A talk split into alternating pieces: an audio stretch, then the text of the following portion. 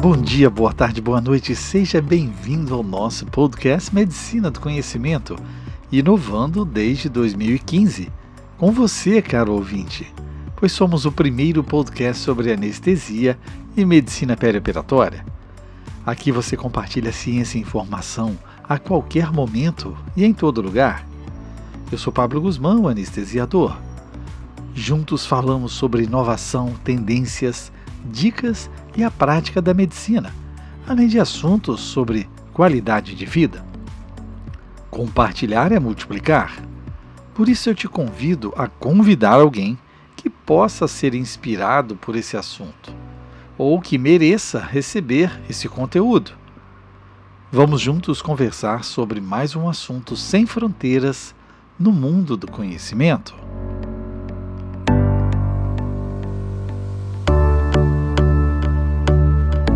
Gostaria de lançar uma pergunta instigante. Qual o seu objetivo como empresa? O da ASIS é ajudar gente boa a criar projetos incríveis, conectar pessoas para aprender e ensinar, oferecer conteúdos para desenvolver empreendedores e projetos, e benefícios para potencializar os negócios. Isso é realmente verdade? Passamos juntos por excelentes experiências com o inquieto Denis Ferrari, CEO da ASIS Inovação. E hoje batemos um papo agradável, trazendo conteúdos para empreendedores de startups e empresas, investidores e outros inquietos que buscam atuar no mercado da inovação. Escute até o fim e veja que descomplicamos o empreendedorismo de inovação. Seja bem-vindo, Denis Ferrari. Eu queria que você se apresentasse para os nossos ouvintes do Medicina do Conhecimento. E aí, Pablo. Cara, primeiramente, obrigado pelo convite. É um prazer revê-lo depois de tantos anos, ver o Medicina do Conhecimento crescendo e se tornando tão relevante como ele está se tornando. Bom, meu nome é Denis Ferrari, eu sou formado em Sistemas de Informação mas nos últimos 10 anos eu criei uma empresa que trabalha com inovação.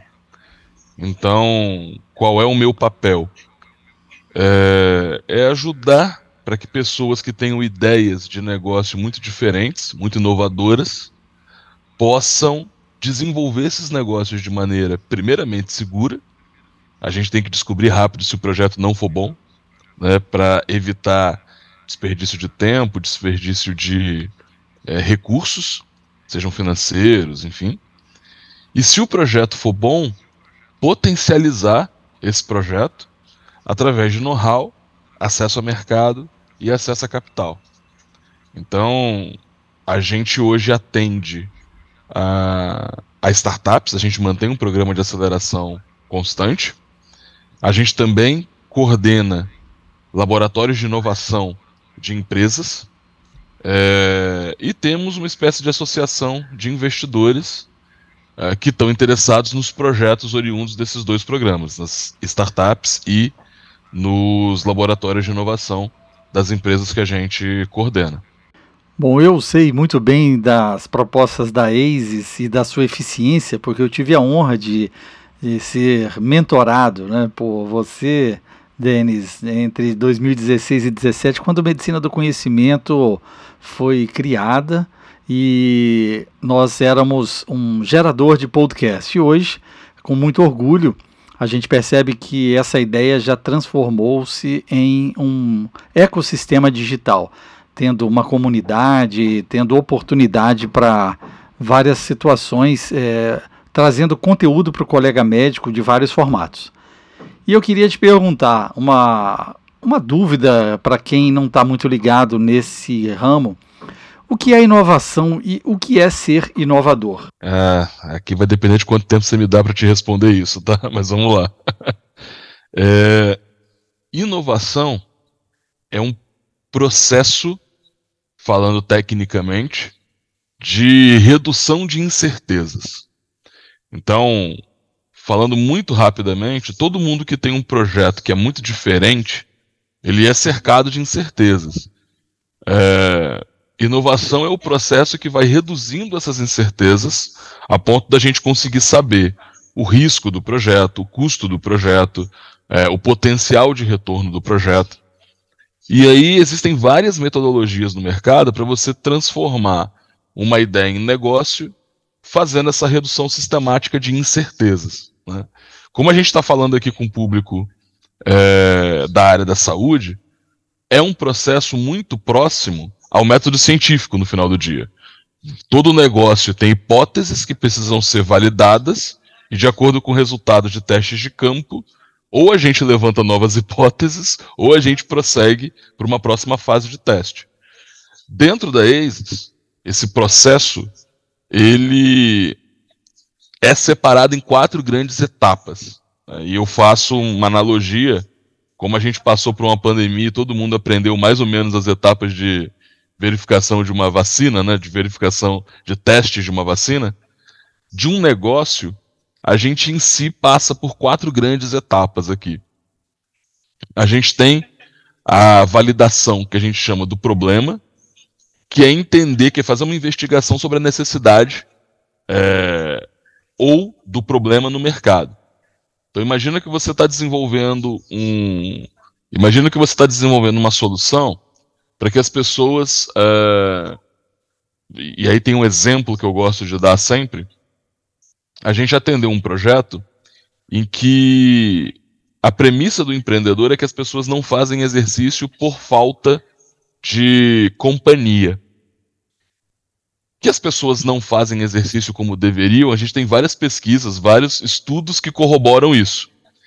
Só que o que, que acontece? Quando o empreendedor entende que uma das razões é falta de companhia e ele monta uma solução para que você ache a pessoa para fazer exercício junto com você, a hipótese ela é mais especializada, a hipótese ela é um pouco mais específica. Então a gente conduz geralmente uma pesquisa em torno dessa hipótese para poder entender inicialmente o quanto que ele está certo. Então, por exemplo, essa pesquisa para esse projeto retornou que 6% do público de fato não fazia exercício por falta de companhia. E quer dizer que isso inviabiliza o projeto? Quer dizer que isso mostra que o projeto é de nicho. E, e todo projeto de nicho você geralmente cobra muito mais caro do que um projeto de massa. Se a gente tivesse uma solução para 94%, essa solução seria 10, 20 reais por mês. Para 6%, não vai ser. Vai ser um valor bem mais agregado. E só que isso mostra o risco do projeto. Quando você tem um projeto que é para 94%, mesmo errando no marketing, você provavelmente chega no seu público-alvo. Para um projeto em que 6% do público é o alvo, você tem que ser muito bom em marketing. E aí, é, a gente avalia dentro do time que está desenvolvendo aquele projeto se essa competência de fato existe ou se ela vai precisar ser contratada. Se ela for precisar ser contratada, aumenta a necessidade de capital. É, então, quer dizer, eu nem estou discutindo qual era a solução, as fontes de receita do projeto ou os resultados que ele espera. Apenas com problema, eu já consigo levantar aqui algumas informações que dão uma ajuda de decisão. Caramba, talvez não valha a pena continuar esse projeto, porque pelo menos com essas informações que eu tenho agora, a chance desse projeto se estruturar no mercado é baixa. Né? O time não tem a competência do marketing, os, o tamanho de mercado é muito pequeno, o risco vai ser percebido como muito alto para o investidor, só apenas com uma pesquisa, sabe? Então, uma pesquisa, obviamente, bem feita. Né? A gente geralmente desenha a entrevista e o empreendedor executa. As outras fases têm a ver com a validação da solução, entender se a solução de fato funciona, e a gente só faz esse teste se a primeira fase for concluída, se a gente entender que o problema de fato é, funciona, o problema existe, a gente tem que testar como que a solução funciona, a gente tem que testar se as pessoas pagam pelo, pela solução, e aqui é importante é, a gente fazer essa diferenciação, tá? Você tem muitas soluções muito boas no mercado que são gratuitas e não é necessariamente quem usa é a mesma pessoa que paga, né? Então, validar a solução, se a gente estivesse falando do Google, a gente estaria entendendo o seguinte: do Google enquanto ferramenta de pesquisa, as pessoas vão usar isso para poder ter as respostas do seu dia a dia. As pessoas usam, mas as pessoas não pagam pelo Google. Elas, basicamente, o que elas pagam é cedendo seus dados, é colocando lá o seu login e deixando o Google registrar o que está sendo buscado. Quem paga o Google são os anunciantes, que querem conversar com essa massa de público que usa a ferramenta de busca. Então, validar a solução não é validar a fonte de receita, porque essas coisas podem ser, inclusive, para públicos diferentes. Já se você pega um negócio como Netflix, por exemplo, um, a mesma pessoa que usa a solução pode pagar. Ainda assim, a gente sabe que tem muita gente que compartilha logins, né? Isso virou até um problema no último trimestre, no ano passado, é, na reunião de conselho lá para Netflix. Agora, independente do modelo, a gente separa muito o que, que é solução e o que, que é modelo de negócio, as fontes de receita. A gente é muito difícil, Pablo, você ter uma boa solução que não dê para vender. Se a primeira fase foi bem feita. Se você estudou a necessidade, se você sabe que tem mercado, se você sabe quais são os problemas e as dores de fato do seu público, e você tem uma solução que elas estão usando, a fonte de receita você vai descobrir, você vai conseguir instalar, mesmo que ela não seja o que você pensou originalmente. Tá? No Brasil, as pessoas têm um hábito de não separar muito bem solução de receita. Tá? Por quê? Porque a gente é mais conservador no modelo de investimento. Se o seu público for assistir aquele filme do que conta a história do Facebook, né? O inclusive lá que o Justin Timberlake faz o criador do Napster e tal, no mercado americano é, é fácil você conseguir investimento sem ter faturado nenhum real, baseado simplesmente que os seus usuários estão usando a ferramenta. Então você já consegue é, geralmente investimentos altos porque no mercado americano, o investidor concorre muito por negócios e ele quer entrar cada vez mais cedo. Eles têm uma versão a risco menor. E eles sabem que se o usuário está usando, gostou, está perto de achar-se a fonte de receita. Tá? Aqui no Brasil, se você for buscar investimento, uma das primeiras perguntas que o investidor vai te fazer é quanto que você está faturando, como é que você vende. Ele, ele entra num estágio, em média, mais tarde. Tá? Então, quer dizer, o processo de inovação tem a ver com você criar essa ideia, mas aí eu te falo, o que é o trabalho do inovador? Ele não é ser só o criativo, o cara que vai ter uma parede com uma, uma pancada de ideias. É, é, ele não é o estereótipo do professor Pardal. O inovador é aquela pessoa que, com uma ideia na mão, vai tentar transformar essa ideia de fato em valor para alguém. E aí, quando eu falo valor, é não adianta você ter o melhor remédio do mundo na gaveta e ninguém tomando. Né? E para você botar um remédio no mercado, você sabe a treta que é. Depende de liderança, depende de, de ter alguém que pegue o boi pelo chifre para poder conduzir aquela nova solução para o mercado. Então, sem dúvida, é um processo de criação até atingirmos é, o público e daí uma análise de retorno, mas eu entendo que inovar é facilitar a vida das pessoas, né? Você mostrar que a, com o seu produto, com a sua ideia, com o seu serviço, a vida a, das pessoas pode ser melhor. Agora, eu queria que você falasse para os nossos ouvintes. Eu tenho uma ideia, uma ideia fantástica. Ninguém tinha pensado nisso. E agora? Por onde eu começo? É fácil? É difícil? Tenho que receber, procurar empresas específicas para analisar o projeto? É, posso fazer isso sozinho? Qual que é a sua experiência na prática? Aí tem dois Denis aqui que vai responder essa, vai responder essa pergunta. O Denis que trabalha na ACES vai falar: procurem a ACES que a gente pode te ajudar. Mas, no geral, é, empreender de forma inovadora ou não, mesmo que você vá abrir um restaurante, não é uma atividade que você consegue desempenhar sozinho. E aqui é importante ter claro uma coisa. É, de novo, como a gente está no podcast na área da saúde, o seu público estuda muito, muitos anos, e continua se atualizando, inclusive ouvindo o seu podcast, para conseguir desempenhar bem a função para a qual eles se formaram. Então, quer dizer, você estuda, você se prepara, você é, é, se atualiza para conseguir ser um bom profissional.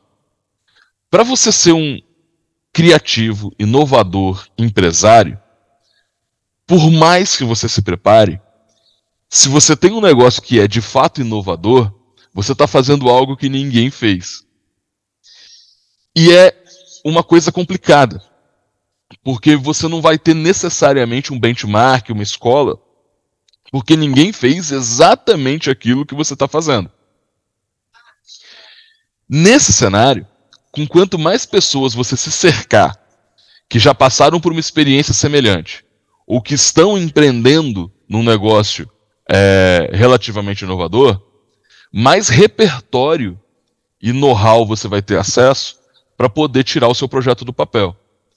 Quando eu falo busque ajuda, é, obviamente, ajuda especializada é, pode fazer uma diferença no seu negócio, mas o que o empresário tem que buscar são pessoas melhores do que ele, seja dentro de casa, no seu time, seja fora de casa, no seu círculo de relacionamento, sabe? Então, assim, é, para dar um exemplo, né? Eu hoje sou diretor de novos negócios de uma associação aqui em Vitória que chama Action, é, que é a Associação das Empresas de Tecnologia do Estado. A diretoria da Action é composta por empresários muito mais experientes do que eu. Muito mais experientes do que eu. Por que, que eu tô lá nessa diretoria, como voluntário, fazendo um trabalho é, cá entre nós? Que é um trabalho puxado, que é um trabalho que tira tempo da minha família, que tira tempo do negócio, porque é um fórum que eu tenho para poder conversar com pessoas mais experientes que eu e manter o machado amolado. E ninguém ali é meu mentor, formalmente falando. Né? Mas todos eles são meus mentores na prática. Então, quer dizer, a gente faz uma, duas reuniões por mês. Eu sempre vou para a reunião sabendo, caramba, aconteceu tal coisa, tal coisa na empresa, eu vou chegar lá, vou, vou conversar com fulano para saber o que, que, ele acha, conversar com Beltrano para saber o que, que ele acha, para você ter referência, porque a liderança de um negócio é, por definição, uma região solitária. É uma região que você vai fica muito com seus pensamentos. Ter pessoas que possam compartilhar com você know-how, experiências, e às vezes até, Pablo, uma segurança do tipo assim, não, esse problema que você está passando aí é isso mesmo, não tem jeito, todo mundo passa por isso, sabe? É, nem que seja um reforço psicológico. Ah, eu sinto às vezes que é, é a gente eu tenho dois filhos, né? Tenho uma filha de quatro e um filho de dois. E quando a primeira, quando a minha mais velha nasceu, a gente ia no pediatra mais para pra gente tá, ficar tranquilo do que para o pediatra fazer os exames. Que ela estava sempre bem, mas toda vez que a gente sabia que ela estava bem, a gente falava, ah, beleza. Aquela maluquicezinha que ela está fazendo é normal, essas pirracinhas é normal, vamos embora. Até aqui a gente fez um, um bom trabalho, sabe? E é muito e paternidade e negócios têm essa questão em comum. Talvez seja uma das coisas mais importantes que você vai fazer na sua vida. Mas como é que você se prepara de fato, sabe? E, e aí, obviamente, eu não estou dizendo que os cursos, que a parte de preparação não possa te ajudar. Hoje tem muito curso, por exemplo, de paternidade, para te ajudar a se preparar para a paternidade. Mas quando que você vira pai? É no dia a dia do, do negócio, sabendo algumas coisas previamente e, e, atendendo no tempo de resposta da criança ali, né, é, é, on the road, né? Não ficar sozinho, Pablo, eu acho que é a principal dica que eu posso dar para sua audiência, sabe? É o que mais vai fazer diferença. Buscar ajuda especializada vai fazer com que você tenha provavelmente um resultado mais rápido, tá? É, seja para saber, como eu falei lá no começo, que a sua ideia não faz sentido, seja para poder desenvolver o seu projeto. Agora, independente de você procurar ajuda especializada ou não, ter empresários à sua volta, ter um fórum que você consiga acessar pessoas mais experientes, é uma dica que eu dou para todo mundo. Eu tenho certeza que o assunto está deixando você interessado e podemos discutir um pouco mais. Para isso, eu gostaria de te convidar para estarmos juntos na maior plataforma digital médica brasileira, a SD Conecta. É, medicina do conhecimento tem uma comunidade por lá. Imagine você ter a segurança dos seus dados, conversar de forma amigável com colegas especialistas de todo o Brasil, um layout agradável, pois parece até mesmo uma rede que você já acessa. Ah, lá você pode compartilhar seus casos, seus desafios, ter uma segunda opinião com colegas de mais alto gabarito. Afinal, seu princípio da medicina do conhecimento, compartilhar é multiplicar. Eu vou deixar no texto aqui do podcast o link de acesso à plataforma, mas você também pode digitar aí rapidamente o link bit.ly com y barra medconecta e ser um early adopter um médico antenado com as novidades e construindo hoje o nosso futuro. Bom, nós vivemos no momento é, pós-pandemia. A área de saúde sofreu muito, é, vivenciou algo que é, nunca antes imaginado por nós, e nós aprendemos muito a, na resiliência, no processo de cuidar, no no processo realmente no sentimento de cuidar do outro. Isso é, se aprofundou ainda mais nesse momento. E na área da inovação, o que mudou no mundo para você pós-pandemia? se a gente for falar é, tecnicamente, mudou o perfil de projetos que conseguem capital pós-pandemia. O que, que, acontece? No Brasil, como a gente estava conversando, o, o, o nosso investidor médio ele é mais conservador. Mas existem negócios que são mais caros e que têm uma probabilidade maior de precisarem de mais dinheiro durante a sua jornada. Pós-pandemia, esse tipo de negócio tem mais dificuldade de conseguir investimento. Então o que, que acontece? O que, que os investidores estão procurando hoje? Negócios que têm uma capacidade de geração de caixa, de geração de receita, em curto prazo para que eles consigam atingir break-even, né, consigam se pagar mais rápido e que não dependam de capital extensivo para sobrevivência, que eles só dependam de fato para crescimento.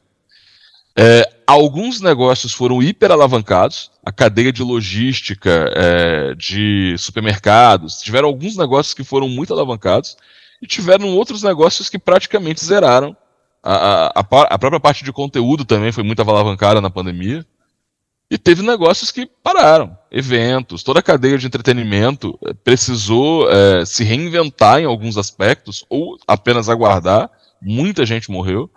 A gente teve, eu acho que, dois negócios que, que tiveram que parar de vez, assim, é, dentro da ASIS, para falar. Pós-pandemia, a gente tem um mercado diferente. Agora, não falando de capital, a gente tem um mercado diferente com novos hábitos. Você tem uma população mais digitalmente alfabetizada. Então, quer dizer, pedir alguma coisa no iFood era para pessoas digitais. Hoje é quase para todo mundo. Porque todo mundo foi obrigado a testar esse negócio em algum momento da pandemia. Né? É, você tem. E isso muda tudo. Se, você, se a gente for pegar como mercado agora de varejo está é, vendendo mais online porque essa barreira foi quebrada, essa barreira de experimentação, a gente avançou uns 10 anos em dois neste sentido. Tá certo, a gente pagou um preço hiper caro, que, é, é, mas isso aconteceu. E a gente tem uma mudança de hábito no mercado também das pessoas envolvidas com como entretenimento, viagens foram coisas que ficaram paradas, então você tem um efeito rebote, né? Então você vai ter agora nos próximos anos, talvez o Airbnb, hospedagem, viagem, com pegando esse acumulado pós-pandemia, né? Então você vai ter as pessoas querendo sair mais de casa, querendo viajar. E Pablo, eu acho que a coisa mais mais para mim, assim, que mudou em mim e que eu percebo é a rotina das pessoas. Mudou. Mudou para muita gente. Então, quer dizer, a gente se conheceu ali em 2017, 2018. A ASIS em 2019 cresceu muito, 2018 para 2019. 2019 eu quase não vi minha filha. Pós-pandemia, isso nunca mais vai ser verdade. Assim, isso nunca mais vai ser verdade. Porque o home office virou uma modalidade agora de todos os segmentos de mercado. Então, quer dizer, as pessoas estão fazendo mais rotinas ou totalmente home office ou híbridas. Tem gente que consegue trabalhar parte da semana de casa, tem gente que consegue trabalhar parte do dia de casa, mas a gente está dando mais valor, seja a qualidade de vida no âmbito de para que, que eu preciso pegar trânsito para executar essa atividade, seja por que, que eu tenho que ficar tão longe das minhas relações afetivas, sejam elas quais forem. Eu não sei quanto tempo que eu tenho com essas pessoas. Então, a pandemia causou uma reflexão que mudou o mercado. Quem produz e quem consome. E quem consome. Né? É, eu hoje, graças a Deus, consigo ter uma operação. Eu tenho pessoas hoje é, trabalhando na ASIS, São Paulo, Jundiaí, Rio, Curitiba, Vitória. Cara, minha equipe eu não vejo ela, eu não vejo ela ao longo do ano presencialmente todo mundo. É muito difícil, tá? Mas, cara, olha que maravilhoso. Assim, eu tenho acesso a pessoas. Isso viabilizou eu ter acesso a pessoas que seriam muito difíceis de acertar na minha praça, de conseguir na minha praça raiz, que é Vitória Espírito Santo. Isso me viabiliza ter na minha empresa múltiplas culturas e olhares que é difícil se você não tem pessoas que, sem, que são de lugares diferentes, que são pessoas de vivências muito diferentes. E isso viabiliza eu ter uma operação que eu posso tocar de qualquer lugar. Então agora eu estou aqui em Jundiaí porque a gente veio conhecer uma, uma universidade aqui é, agora à tarde, eu vou para São Paulo fazer negócio na região do ABC, volto para. E assim, meu, a nossa operação continua, sabe?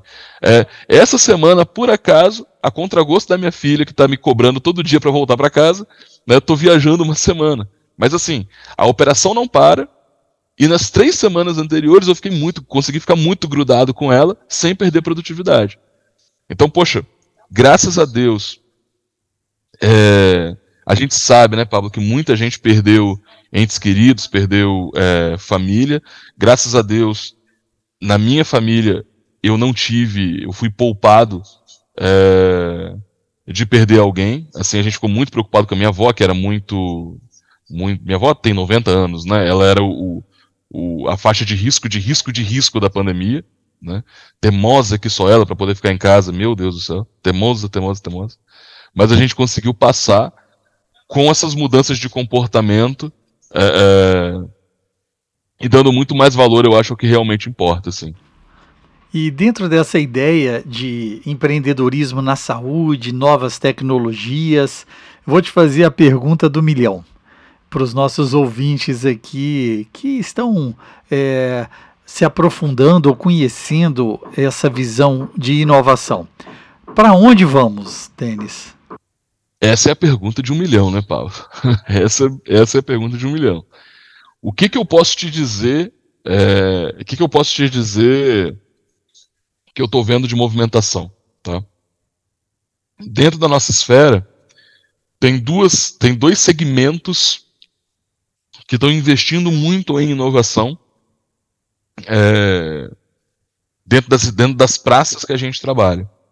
O agro, a saúde é, e, e existem alguns outros segmentos, mas eu vou explicar de uma outra maneira aqui esse terceiro grupo, que ele não é tão, ele não é tão preso num segmento. A área de agro, a gente tem muita terra, a gente, o agro é um, uma indústria é, que leva boa parte do PIB do país, mas a gente ainda pode ter muito ganho de produtividade com inovação. E o agro entende isso, o setor. O setor está puxando uma necessidade de inovação, mas o segmento é, ele vai no tempo dele. Então o que, que acontece? Quando a gente fala do agro, a gente não pode pensar no apenas no grande produtor rural que é profissional e tal. Existe aquela família produtora que vai precisar e gerar inovação também, mas no tempo dela. Então quer dizer, a gente tinha um projeto muito bacana aqui na ASIS, de irrigação, que faz a parte de irrigação e fertilização toda automática, por exemplo. Quantas horas isso economiza da família em termos de produção? Isso torna os custos de os gastos né, de água mais eficiente, ele regula por sensor se faz sentido ou não é, irrigar se já choveu, dependendo da umidade relativa do ar. Isso faz com que a produtividade aumente, faz com que a gente tenha mais comida por um custo menor. Só que esse segmento ele tem o desafio de mudança de cultura. Você tem gente é, tentando mudar, tentando fazer a inovação avançar, e você tem a cultura do segmento é, fazendo com que esse tempo seja um pouco mais lento. Algum parte desse público, principalmente os usuários da inovação, eles têm o tempo deles de, de é, adoção de tecnologia. Então você tem geralmente uma parte, é aquela cadeiazinha, né? Você tem os early adopters, aí depois vem uma cauda, tipo, dentro do agro isso é muito marcado, isso é muito marcado.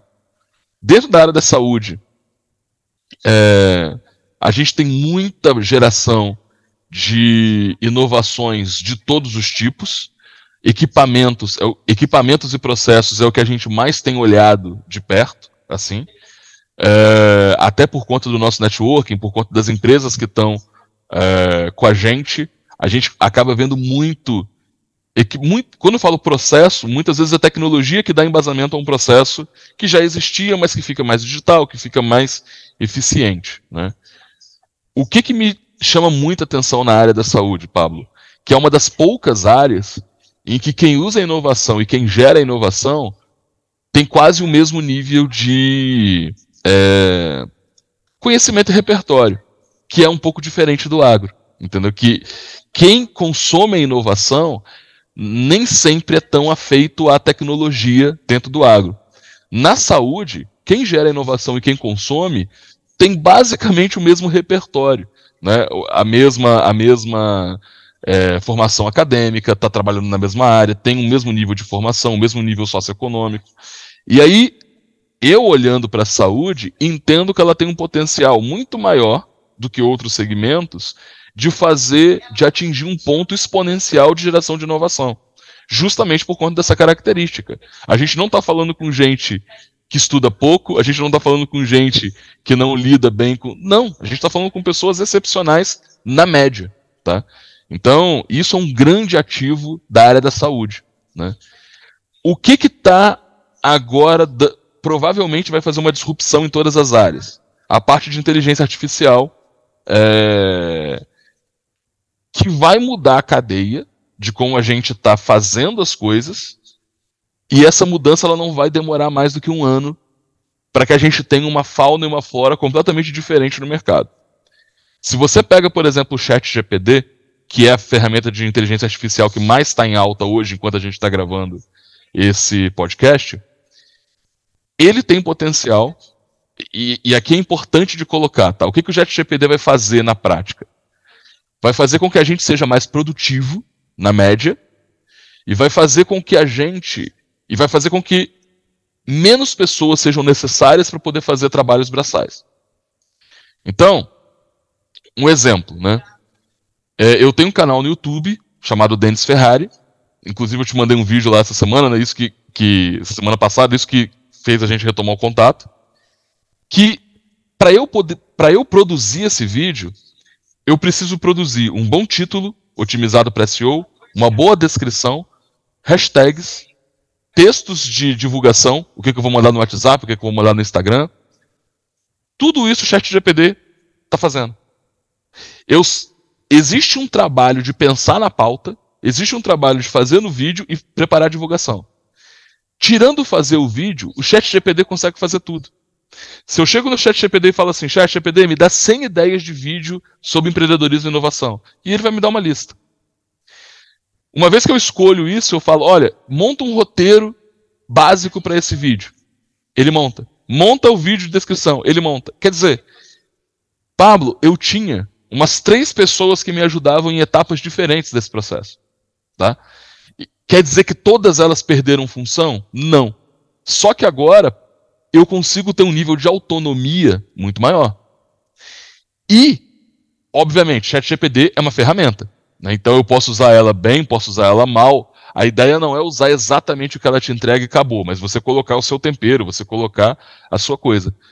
Só que quantos trabalhos de redatores, de produtores de copy, né, que são textos comerciais, é, é, vão nisso? Imagina quanto que isso vai impactar na área de direito. Tá? Tem uma série que chama Suits, não sei se você viu, né, aquela série sobre advogados, né, fez muito sucesso aqui no Brasil, que em algumas cenas tem lá o, o advogado principal chega numa sala que está todos os associados que é quem faz o trabalho grosso, né? Então, caramba, tem um, eu tenho um caso aqui que eu tenho que pesquisar toda a jurisprudência dos Estados Unidos. E aí são os associados que vão fazer essa pesquisa. No Japão, você já tem ferramentas hoje que pesquisam a jurisprudência de maneira automática. O que, que eu estou querendo dizer? Aquela sala de associados já não existe no Japão. O chat GPD, enquanto inteligência, ele não é. Ele depende muito da base de dados. Então pensa o seguinte: eu posso colocar dentro dessa IA qualquer base de dados, pode ser de jurisprudência é, é, para o direito, pode ser de sintomas e, e, e, doenças, a gente falando de saúde, e o GPD consegue analisar padrões e fazer buscas de uma maneira com linguagem natural maior do que qualquer ser humano vai fazer. O que, que inteligência artificial não vai fazer? A parte de criatividade e inovação. Uma vez que a produção de conhecimento vai ficar na nossa mão, uma vez que esse conhecimento existir e precisar ser acessado, ninguém vai fazer isso melhor do que a inteligência artificial. Mas vai sobrar para gente uma maestria técnica na produção dessas coisas, porque o chat GPD ele vai ser talvez muito melhor do que um estagiário, do que alguém até intermediário na produção de um texto, por exemplo. Mas é, é improvável que ele, se, que ele seja um mestre em algumas execuções. Ele tende a fazer coisas genéricas, e aí quem. A ferramenta pode ser testada gratuitamente, quem quiser pode brincar, eu sugiro que brinque. Só que ela é só o principal player. Saiu uma notícia agora que a Microsoft investiu 20 bilhões no chat GPD. Né? É, enquanto a gente está gravando aqui, eu li essa notícia agora de manhã. Pablo, o mundo vai ser muito diferente ano que vem. O mundo vai ser muito diferente. Muito, muito, muito.